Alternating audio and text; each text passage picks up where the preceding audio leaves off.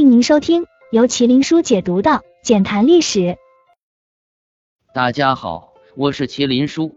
刘备、曹操、孙权在青少年时都有异于常人的表现或者评语，比如刘备是我长大后要做犹如大桑树一样大的雨车，说明他深得老祖宗刘邦的帝王志向。时人对曹操评语是乱世之奸雄，治世之能臣。那孙权呢？曹操曾经说过：“生子当如孙仲谋。”虽然这话听起来不怎么舒服，但还是说明孙权年轻比较厉害的。辛弃疾一首词中对年轻的孙权评价很到位：“年少万兜鍪，坐断东南战未休。天下英雄谁敌手？曹刘。”那么，如此牛的孙权在年少时到底怎么样呢？我们一起去看看。十八岁，现代法律意义上的成年人。很多人在这个年龄面临的最大的问题，可能是高考或者工作压力。东汉末年，十八岁的曹操还是一个官三代，距离举孝廉做官还有一年。十八岁的刘备可能在游学，结交朋友。与他们不同的是，十八岁的孙权要执掌江东，从十四岁跟着兄长出入军营开始。孙权从那时起就知道，将来的他会是哥哥孙策的继位人。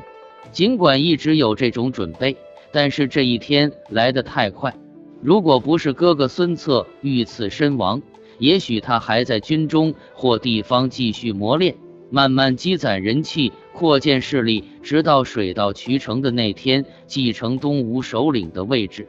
但是，一切来得太突然。刚登大位的孙权接手的可以说是一手烂摊子的东吴，内忧外患可以说是最恰当的写实。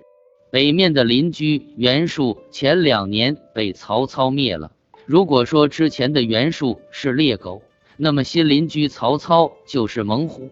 西面的老邻居是刘表，尽管他没有扩展地盘的野心。但是刘表控制的荆州之地早就被东吴势力视为眼里的肥肉，内部孙策心思，宗室门阀蠢蠢欲动，如何顺利接手孙策人马地盘，成为了当时孙权面临的最大挑战。在乱世，只有手握兵权的将领才能有立足的资本。为了维持军心，孙权顾不上悲痛，穿着丧服开始巡营。治丧期间，孙权的堂兄孙浩出兵会稽，打算趁乱谋权，拥兵自立，但是被会稽地方守将劝退。一波未平，一波又起。庐江太守李树公然反叛。据说李树的谋反是东吴门阀世家暗地里支撑发动的。为了平息叛乱，同时给别用心者一个教训，孙权亲自带兵征讨李树。孤木难支，面对城下大军的围困，李树自知插翅难逃，尝试派遣死士突围向北求救曹操，但是曹操没有答应。坚守一段时间后，城内粮食短缺，有的平民百姓开始吃泥丸度日，吃不饱，没法打仗，最后宛城被攻破。为了防止类似事件发生，孙权下令。